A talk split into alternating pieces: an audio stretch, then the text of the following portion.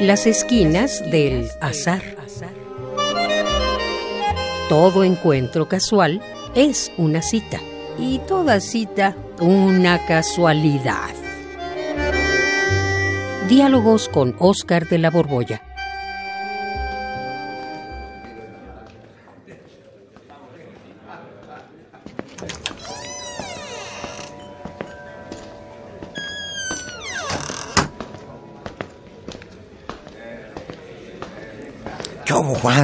Ay, Oscar, por fin llegaste. No, hombre, por fin nos vemos con previa cita. Sí, verdad, ahora no fue un encuentro azaroso como siempre, ni en espejos, ni en gasolineras, ni en lugares extraños. Este. Pues, ¿para qué me andaba buscando? Ahora sí te andaba yo buscando de a de veras.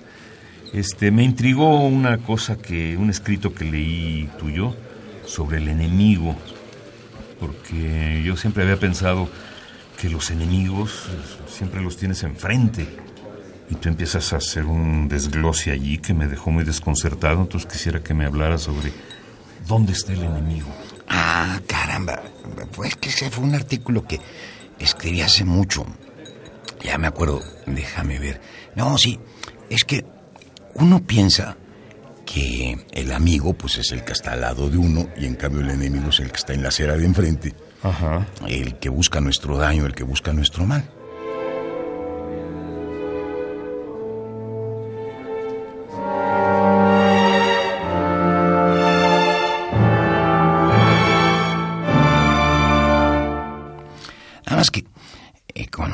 Lectura un día medio esotérica que hice de la Odisea, me di cuenta que ahí encerraba una lección enorme Homero, justamente con el caballo de Troya. Ajá. Porque la muralla que protegía a Troya estaba eh, con una especie de conjuro hecho por Zeus para que resultara irrompible y solamente se podía romper desde adentro. Y mientras la muralla estuviera, no había manera de que el enemigo, el que estaba afuera, entrara a Troya. Y Odiseo, que era fecundo en recursos, como dice ahí, como epíteto constantemente Homero, se le ocurrió lo del caballito. Nada más que lo hicieron de tal tamaño que no podía entrar por la puerta. Y como parecía una especie de trofeo de guerra, que lo habían dejado así como para elogiar a los troyanos, estos babosos rompen el muro por adentro, meten al caballo y cuando meten al caballo, pues, en la noche el caballo viene hueco y lleno de, De soldados. de soldados y vencen a Troya. Y, y- y la, la anécdota es interesante porque los, la muralla cerrada significa un- como los brazos cuando uno se, eh, los pega a su propio cuerpo. Y en cambio cuando uno abre los brazos, eh, justamente dejas entrar al enemigo. Porque del enemigo externo normalmente te cuidas. En cambio, de aquel a quien le abres los brazos para dejarlo entrar en tu intimidad, no te cuidas porque lo consideras amigo.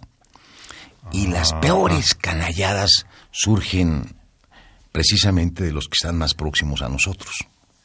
Ahí hablamos ya de traición, ¿no? Si tú te abres, abres con alguien que es tu amigo y resulta que es tu enemigo.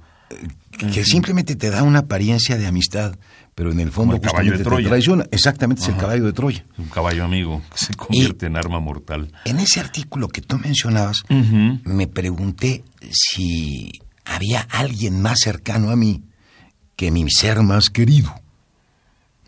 ¿No? Pon tú, mis amigos forman un círculo muy próximo, mi familia forma un círculo más íntimo, mi pareja, mi hijo. Si hubiera alguien más cercano a mí incluso que mi propio hijo. Y me di cuenta que sí, que efectivamente, yo estoy más cerca que todos ellos.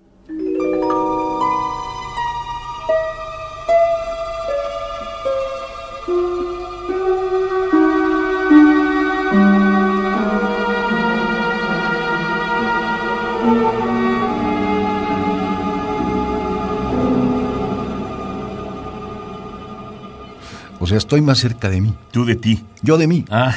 Y, y la pregunta es si yo puedo ser mi enemigo. Y es ahí donde empecé a descubrir unas ideas medio extrañas, pero que me hicieron ver algo. El psicoanálisis habla mucho de esto, de que tenemos una especie de inconsciente, pues que nos mete eh, la zancadilla para que tropecemos y que constantemente nos está obligando a fallar.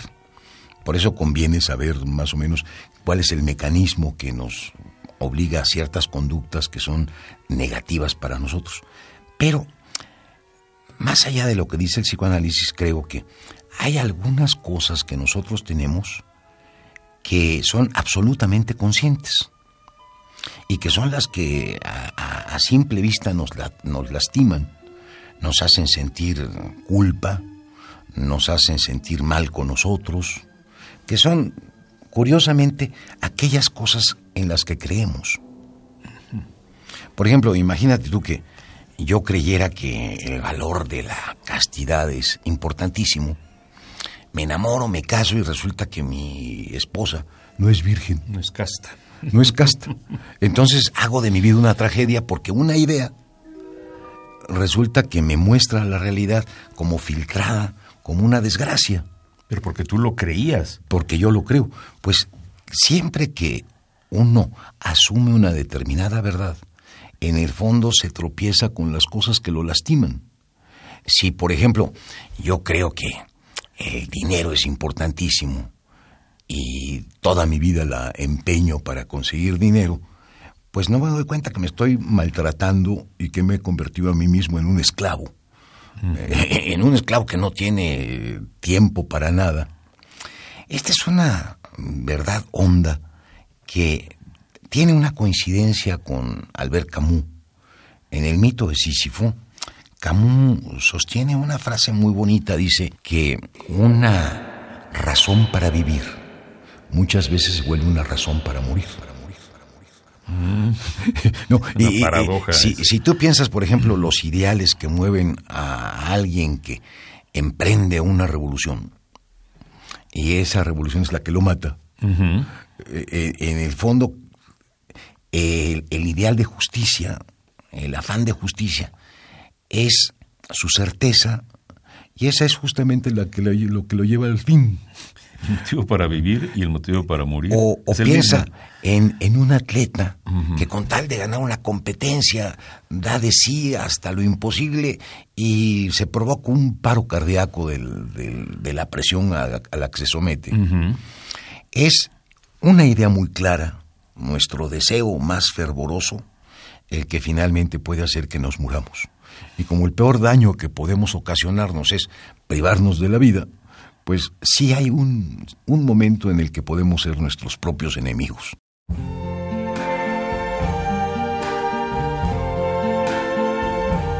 I see trees of green,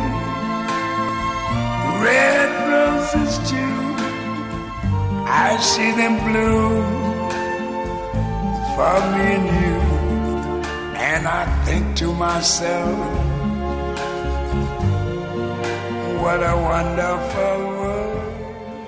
Yo, pues pensaría, y creo que lo decía en aquel artículo, que lo peor que podemos hacer es tomarnos desesperadamente en serio.